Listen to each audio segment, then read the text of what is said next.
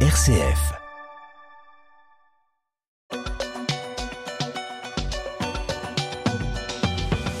Il y a tout juste un an, la Russie lançait son offensive sur l'Ukraine. L'Ukraine n'a pas craqué et triomphera des troupes et de la terreur russe. Ce sont les mots du président ukrainien Volodymyr Zelensky hier à la veille du premier anniversaire de l'invasion du pays par la Russie. Nous avons surmonté de nombreuses épreuves et nous triompherons, nous demanderons des comptes à tous ceux qui ont, qui ont apporté ce mal, cette guerre sur notre terre, toute la terreur, tous les meurtres, toutes les tortures, tous les pillages. Voilà, ce sont les de Volodymyr Zelensky. Après un an de guerre, difficile de faire un bilan. De nombreuses villes ukrainiennes ont été détruites, réduites en champs de ruines. Une partie du pays est sous occupation russe et les deux camps comptent euh, chacun plus de 150 000 victimes selon euh, des estimations occidentales. 7 millions d'Ukrainiens ont été forcés de fuir leur domicile pour trouver refuge ailleurs dans, leur pays.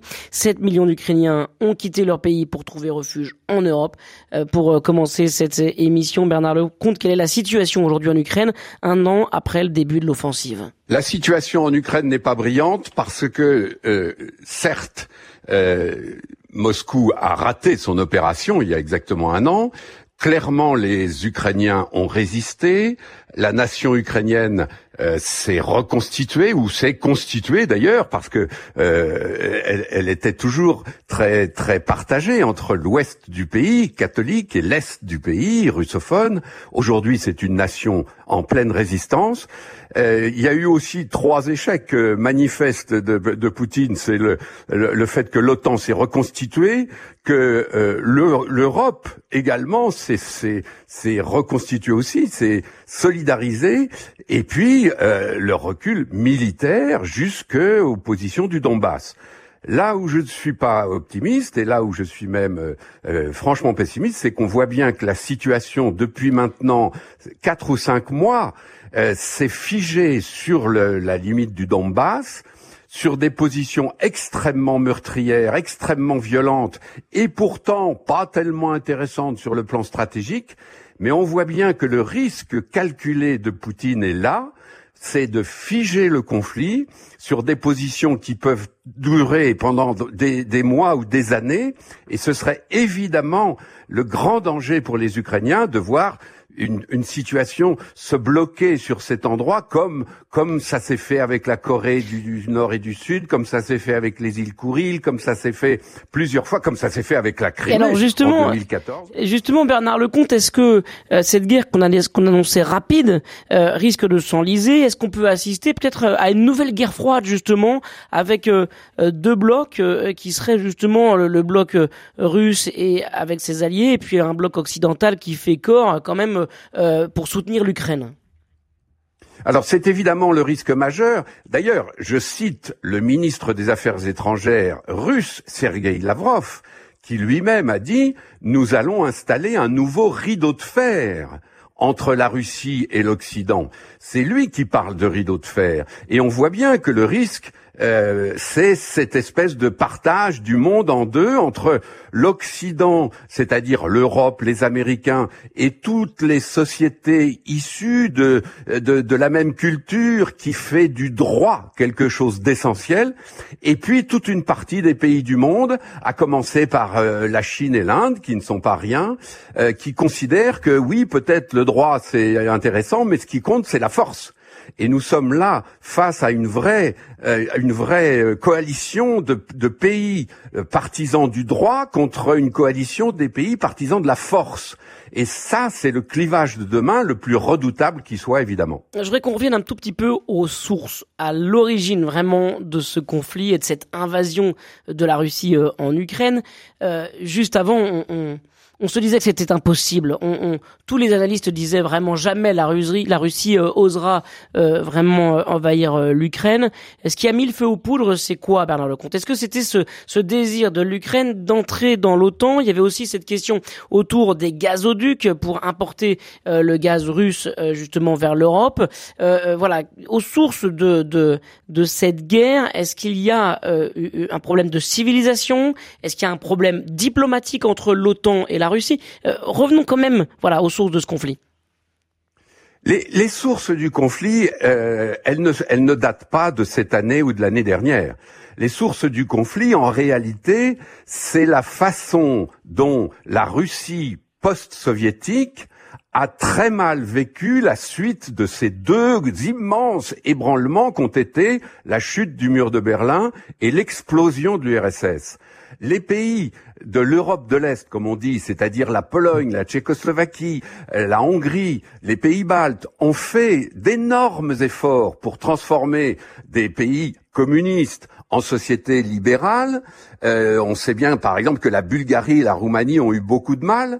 La Russie a complètement raté ce passage car elle est devenue, en quelques années, la, fin de l'ère Poutine et le début, pardon, la fin de l'ère Yeltsin et le début de l'ère Poutine, c'est devenu un État non pas libéral mais mafieux les mafias se sont emparées des richesses du pays, le pétrole, le gaz, etc. Les oligarques ont pris le pouvoir et l'un d'entre eux, qui était agent du KGB, Vladimir Poutine, est devenu président. Et Vladimir Poutine, très vite, notamment depuis 2007, où il l'a dit très clairement, regrette la fin de l'URSS et n'a plus qu'un objectif, reconstituer un empire russe. Il ne s'agit pas de reconstituer l'URSS. Euh, Poutine se fiche complètement du communisme. L'idéologie, c'est pas son truc. Il s'agit de reconstituer une puissance.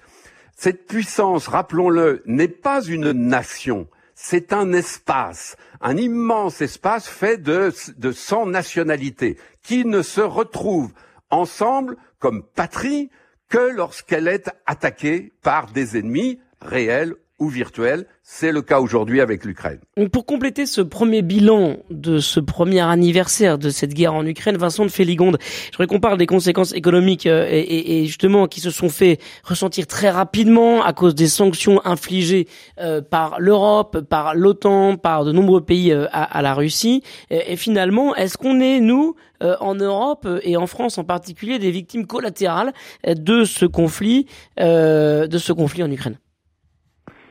On, est évidemment des, victimes collatérales de ce conflit. C'est sûr que le prix du gaz a complètement explosé puisque la Russie a euh, cessé d'alimenter les, gazoducs qui alimentaient le, l'Europe et donc euh, effectivement le prix du gaz a explosé, euh, a été multiplié par 15 durant l'été dernier et donc la catastrophe était vraiment annoncée pour l'Europe. Et pourtant, euh, tout n'a pas tourné comme on pouvait s'y attendre. Euh, le, les Européens se sont adaptés euh, assez euh, extrêmement rapidement. Euh, le, la, la, la, la, consommation de gaz en Europe a été réduite de 20% et donc effectivement ça a permis de faire baisser les prix considérablement. Et puis les Européens ont cherché des nouvelles sources d'approvisionnement, notamment avec le gaz naturel liquéfié, le GNL, qui vient de, d'ailleurs dans le monde, qui vient du Qatar, qui vient de, de, toute la péninsule arabique, mais aussi des États-Unis, avec du pétrole, de, avec du gaz de schiste. Et euh, effectivement, le, la, catastrophe n'a pas été, a, pas été euh, réelle. Le, par ailleurs, effectivement, l'hiver doux a permis d'éviter le crash. Et donc, on est désormais à un prix du gaz qui est proche du long terme. Et donc, c'est, c'est vraiment une très grande surprise. Alors effectivement, ça a représenté pour les Européens une ponction sur leur pouvoir d'achat qui est extrêmement importante, qui est euh, l'équivalent des chocs pétroliers de 1973 et de 1979, en gros 3-4% euh, du PIB des pays européens. Ça a conduit à une augmentation assez forte de l'inflation. L'inflation avait disparu depuis euh, les années 90, disons, dans, le monde développé. Et effectivement, on se retrouve avec des niveaux d'inflation qui ont atteint euh, jusqu'à 10, 15, 20% dans les pays euh, de l'Est de l'Europe. En France, on est à, 6% en moyenne pour l'année 2022. Euh, Et effectivement, cette, ce retour de l'inflation a conduit les banques centrales à mettre fin à leur politique de taux d'intérêt zéro. Donc les taux d'intérêt ont remonté. Et donc, c'est quand même une situation qui est assez compliquée. Hmm. Les Européens ont par ailleurs brutalement pris conscience qu'ils doivent accélérer la fin de leur dépendance aux, énergies fossiles importées, d'où l'accélération du passage aux énergies renouvelables et la relance de programmes nucléaires dans de nombreux pays, et notamment en France. Hmm. Donc finalement, la guerre en Ukraine a été plus efficace que le réchauffement climatique pour le passage aux, énergies renouvelables. Et le premier à nous rejoindre au 04 72 38 20 23 ce matin, c'est vous, Hugues. Bonjour Hugues. Bonjour Melchior, bonjour Arcel, bonjour à tous les auditeurs. On vous écoute, allez-y. Alors, euh, malgré ce flot d'informations qui peuvent être anxiogènes, pas que, sur, pas, que pas que sur ce sujet-là, malheureusement, sans vouloir citer un, un certain humoriste comédien, euh, est-ce qu'il y a-t-il de bonnes nouvelles euh, ou des signes d'espoir sur le terrain et, et, euh, et, diplomatiquement entre, par exemple, les pays de, de l'Occident, hmm. l'Ukraine et éventuellement la Russie? Eh ben, écoutez, merci beaucoup pour cette question, Hugues. On, va la poser directement. Bah, tiens, à vous, Bernard Lecomte. Bah, si vous voulez des, des signes positifs, il y en a eu beaucoup pendant cette année, notamment euh, dans les tout premiers jours, parce que le premier signe positif de, cette euh, triste aventure, c'est que un grand pays n'a pas envahi en trois jours le petit pays d'à côté.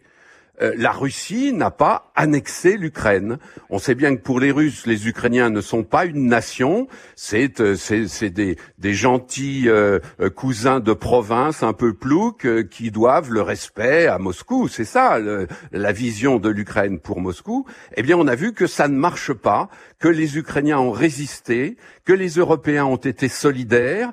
Alors, on peut tout discuter, pas assez vite, pas assez fort, etc. Des failles comme la Hongrie. Il y a beaucoup de choses à dire. Mais globalement, ce qui est euh, la bonne nouvelle de tout ça, c'est que, eh bien non, on ne peut pas envahir son voisin comme ça. Mais Bernard Lecomte, juste une question. Euh, on a l'impression finalement que c'est le monde entier euh, aux côtés de l'Ukraine contre la Russie. C'est pas tout à fait vrai ça, parce que euh, finalement la Russie s'est fait des alliés parmi les pays les plus puissants de la planète et les plus nombreux, qui représentent même plus de la moitié de la population euh, mondiale. Hein. Je pense à la Chine, je pense à l'Inde. ça sont des alliés de poids. Donc on peut imaginer, certes, vu de l'Europe, vu de l'OTAN, que le monde entier fait corps pour soutenir l'Europe en, en, envoyant des avions, des chars, en soutenant économiquement l'Ukraine. Mais finalement, en face, il y a plus de la moitié de l'humanité euh, qui soutient la Russie. Est-ce qu'il faut, le rappeler ça? Alors non, on peut pas dire que la moitié de l'humanité soutient la Russie. Euh, on l'a encore vu à l'ONU il y a quelques heures. Euh, il y a sept pays au monde qui soutiennent la Russie. Mais, pas des moindres. Franchement. Pas des moindres, c'est. Ah, pas des moindres en effet, je veux l'accorde. Mais sept pays, il y en a 140 qui, qui sont contre l'invasion de l'Ukraine. Encore une fois, il faut bien distinguer le soutien à la Russie et le fait que les gens sont pas d'accord pour qu'un grand pays envahisse le pays d'à côté. Euh, la plupart des pays du monde sont confrontés à des problèmes de frontières et ils sont tous extrêmement attentifs à la souveraineté de la nation et au droit à avoir des frontières reconnues par la communauté internationale. Donc il faut se méfier de cette vision. Mais là où vous avez raison, c'est que on n'est plus à l'époque de la guerre froide où il y avait effectivement la planète contre tout le groupe des pays communistes. Non, c'est plus ça aujourd'hui. La planète est éclatée. Les pays sont tous les yeux rivés sur leurs propres intérêts. Alors un certain nombre de pays considèrent que ça n'est pas leur intérêt de se brouiller avec la Russie. Et le résultat, encore une fois, c'est cette césure formidable qui est en train de se constituer entre les pays qui reconnaissent pour première valeur collective le droit et les pays qui reconnaissent comme première valeur collective la force. Il est là le, le fossé entre les uns et les autres et c'est ce, ce fossé-là qu'il importe de combler dans les décennies qui viennent. Est-ce que c'est la démocratie contre une forme d'autocratie, euh, Vincent de Féligonde? On assiste à ça, une sorte de, de, de polarisation du monde selon justement les modèles politiques? Ah, Ça, c'est très clair. Effectivement, ce qui est intéressant, je trouve, c'est qu'avant la guerre, leur semblait la victoire des autocrates face aux démocraties littérales, aux démocraties libérales de l'Occident. Euh, Poutine en Syrie gagnait, euh, était, victorieux.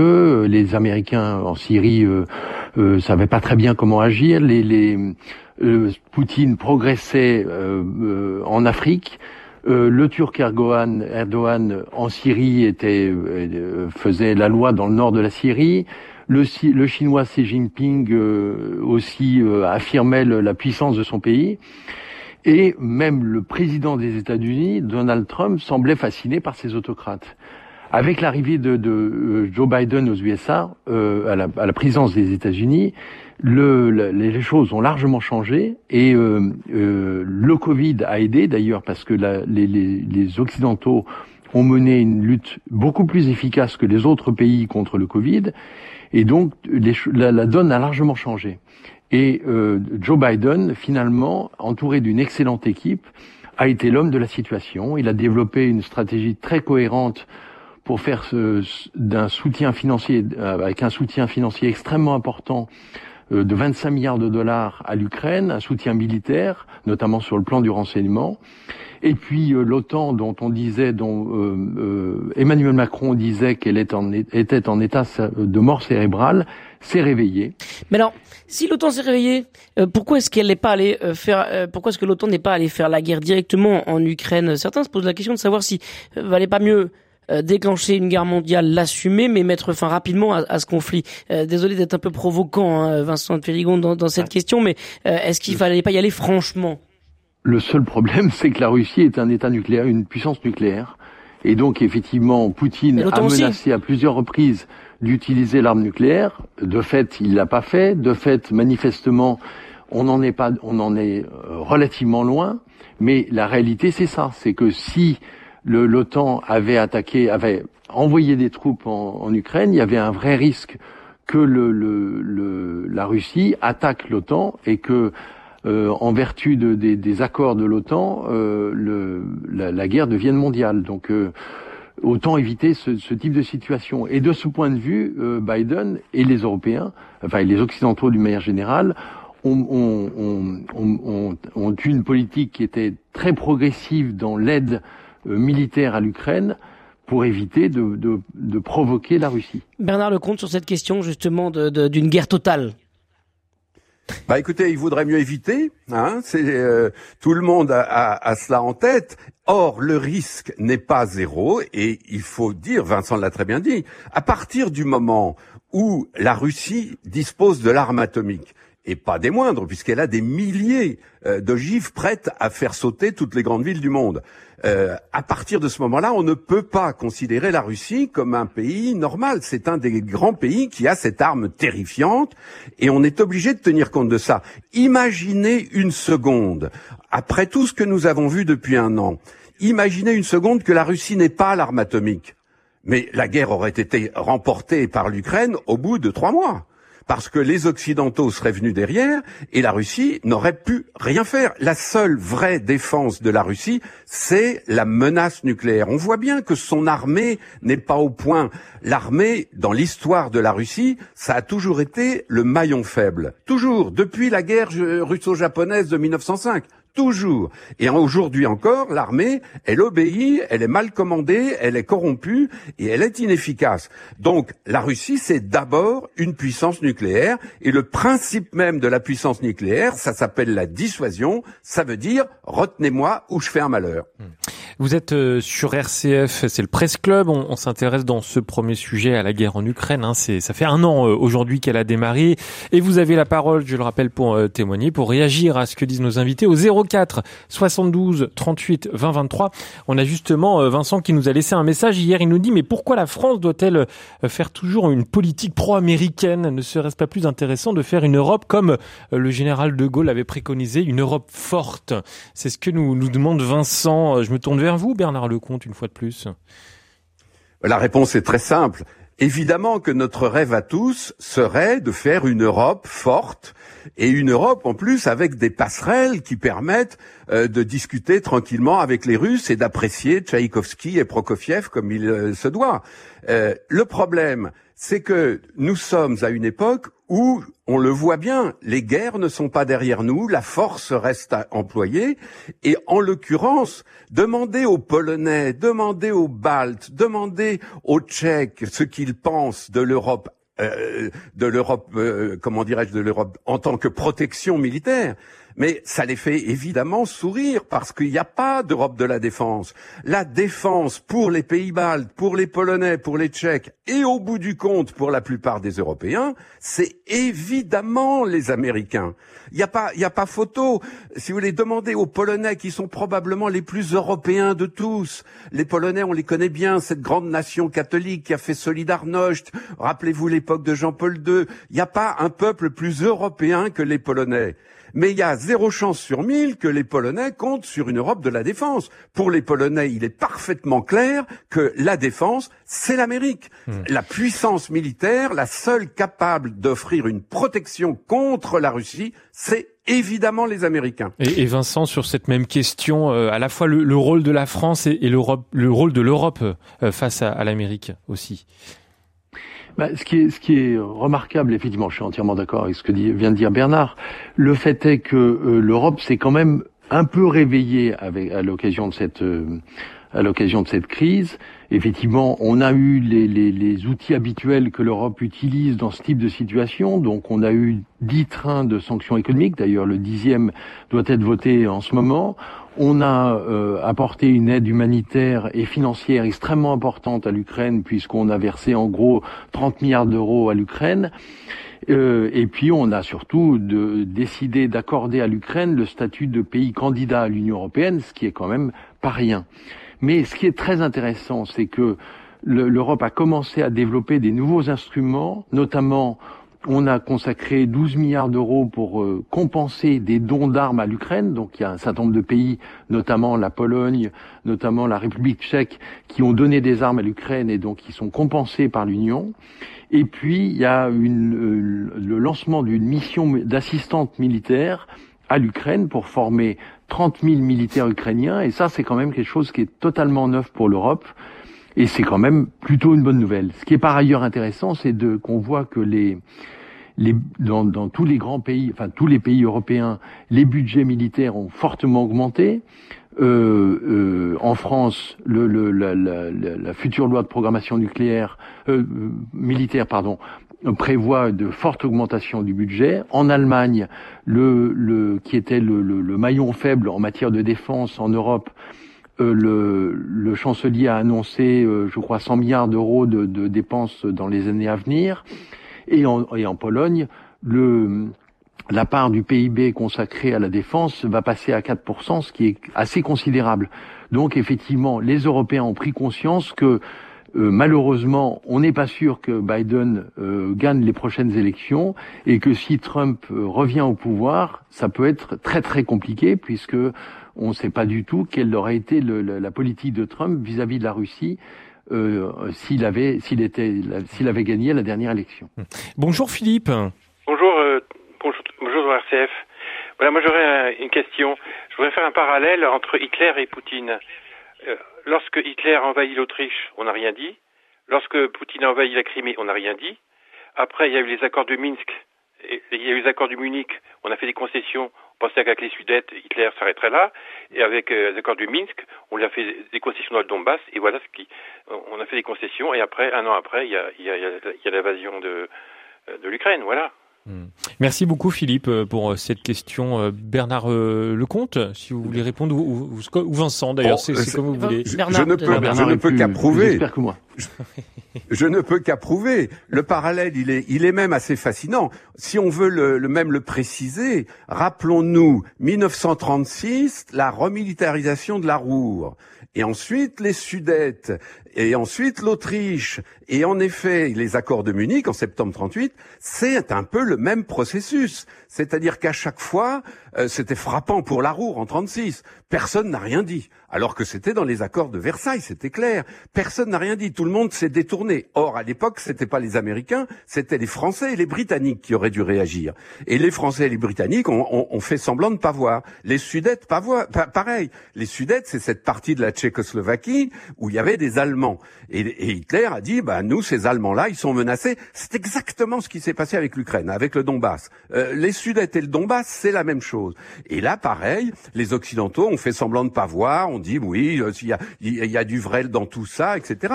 on en arrive à l'invasion de l'Autriche et aux accords de Munich. Et les accords de Munich, rappelez-vous, c'est ces accords où tout le monde a dit enfin on s'est mis autour d'une table, enfin on a discuté, donc les Français, les Britanniques, les Italiens et les Allemands, et tout le monde a dit c'est magnifique, c'est la paix. On était en septembre 38, un an après, c'était la guerre mondiale. Mais justement, et c'est très intéressant ce parallèle, Bernard Lecomte, parce que est-ce que on n'assiste pas, comme d'ailleurs euh, en, en 33 et puis enfin voilà avec l'arrivée de d'Hitler au pouvoir et jusqu'à la Seconde Guerre mondiale, est-ce qu'on n'assiste pas aujourd'hui à une guerre euh, de, de, civilisation, même une guerre fratricide au fond, euh, euh parce que euh, pour pour pour Poutine récupérer l'Ukraine, c'est refaire l'unité de la grande Russie, de la sainte Russie, de, de toutes les Russies, même comme on dit. Est-ce que là, on assiste à une guerre de civilisation, en fait?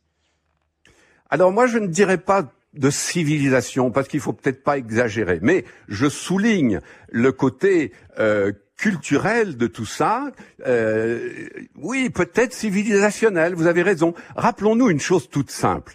Nous, les Européens, les Européens, c'est-à-dire les Européens, puis les Occidentaux, puis les Américains, nous sommes, nous les enfants de quoi? De la pensée gréco-romaine, du Moyen Âge chrétien, les, les, les, les cathédrales et les universités, de la Renaissance, la science, l'art, de, l'humanisme des Lumières, de, de, de l'universalisme, de la raison. Rappelons-nous que tout ça, les Russes n'ont pas connu. Les Russes sont le fruit d'une autre culture. Les, Russes sont le fruit notamment, alors on sait qu'ils ont été baptisés à Kiev, oui, ça c'est vrai, ils en parlent tout le temps d'ailleurs, mais après il y a eu deux siècles d'occupation mongole.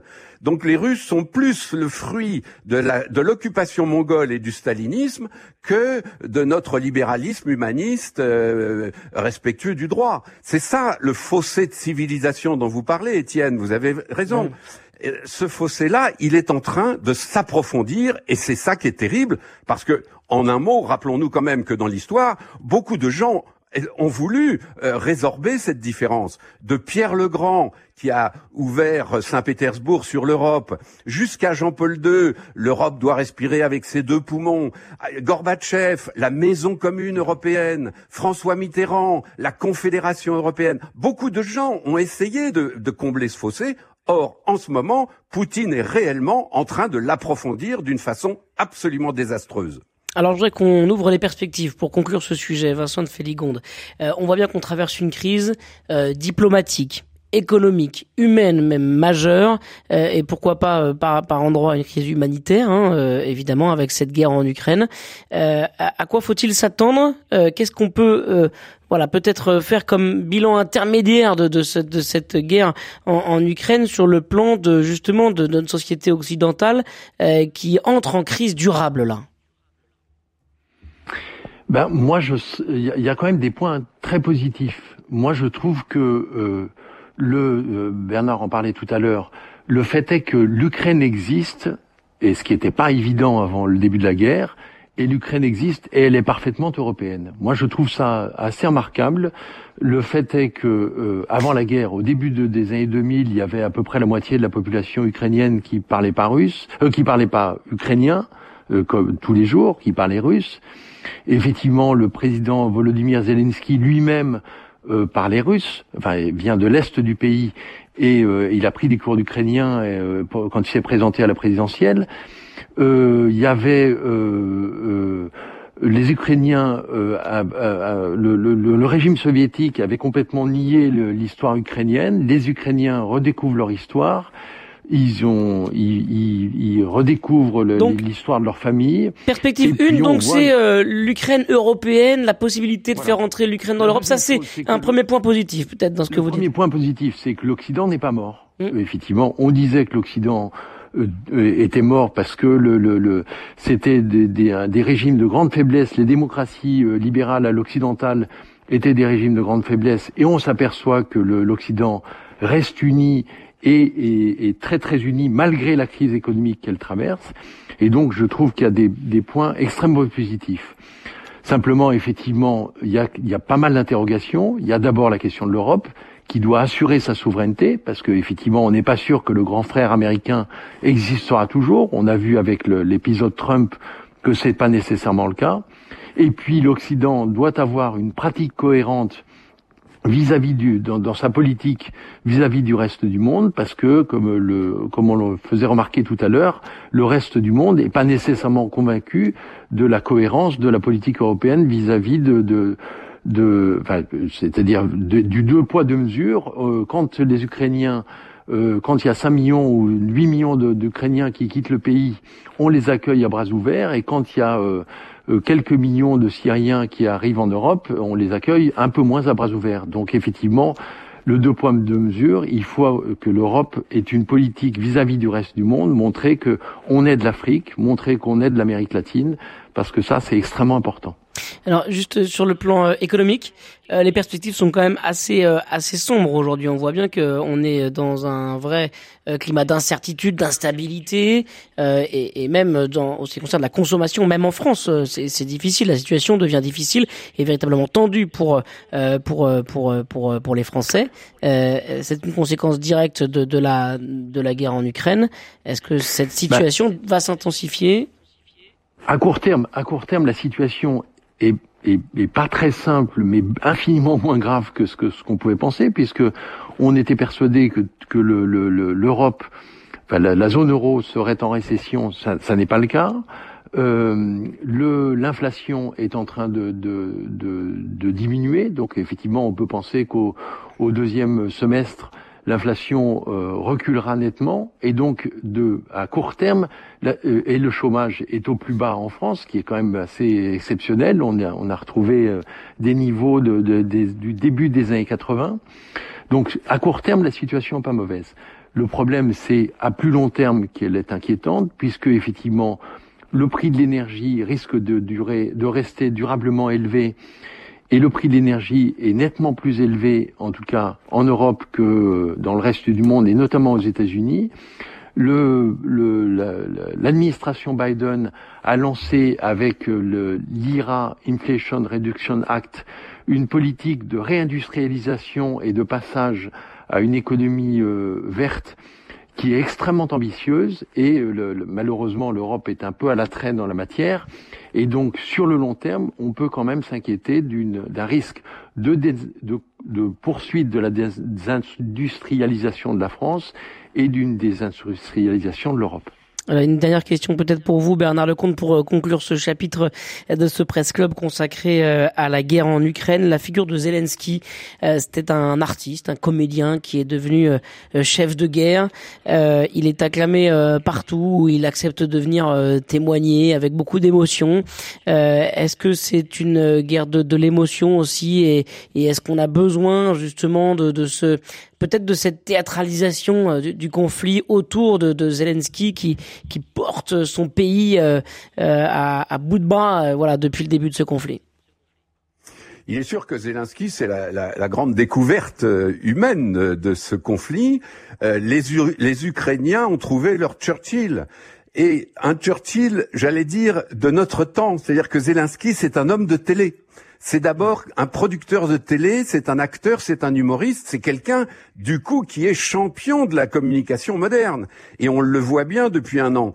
La communication des Ukrainiens, et celle de Zelensky en particulier, est tout à fait exceptionnelle. Euh, alors maintenant, euh, ça ne veut pas dire qu'il va gagner la guerre, ça ne veut pas dire qu'on est sorti de l'ornière, ça ne veut pas dire que le conflit va s'arrêter. Rappelons, si vous il touche les cœurs, quoi. Il touche les cœurs, cet homme. C'est ça aussi qui, qui porte un peu le conflit c'est là où c'est important, euh, cette sympathie, euh, cette empathie, euh, le côté humain est très important. Et moi, je voudrais souligner un point qui m'inquiète pour terminer cette session.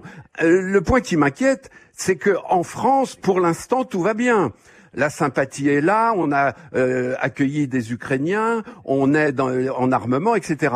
Mais est-ce qu'il y a eu en France un vrai débat sur le sujet Est-ce qu'il y a eu une session parlementaire exceptionnelle? Est-ce qu'il y a eu euh, une espèce de grande conférence de presse euh, euh, extraordinaire de Macron? On a l'impression que la France tient oui, la France a de la sympathie pour les Ukrainiens. La France s'est engagée du côté du droit, du côté. Mais si ça dure six mois, un an ou dix ans, franchement, il va bientôt falloir que les gens qui nous gouvernent euh, posent la question. Il faut que, il faut associer absolument la population française et l'opinion française à ce qui se passe aujourd'hui.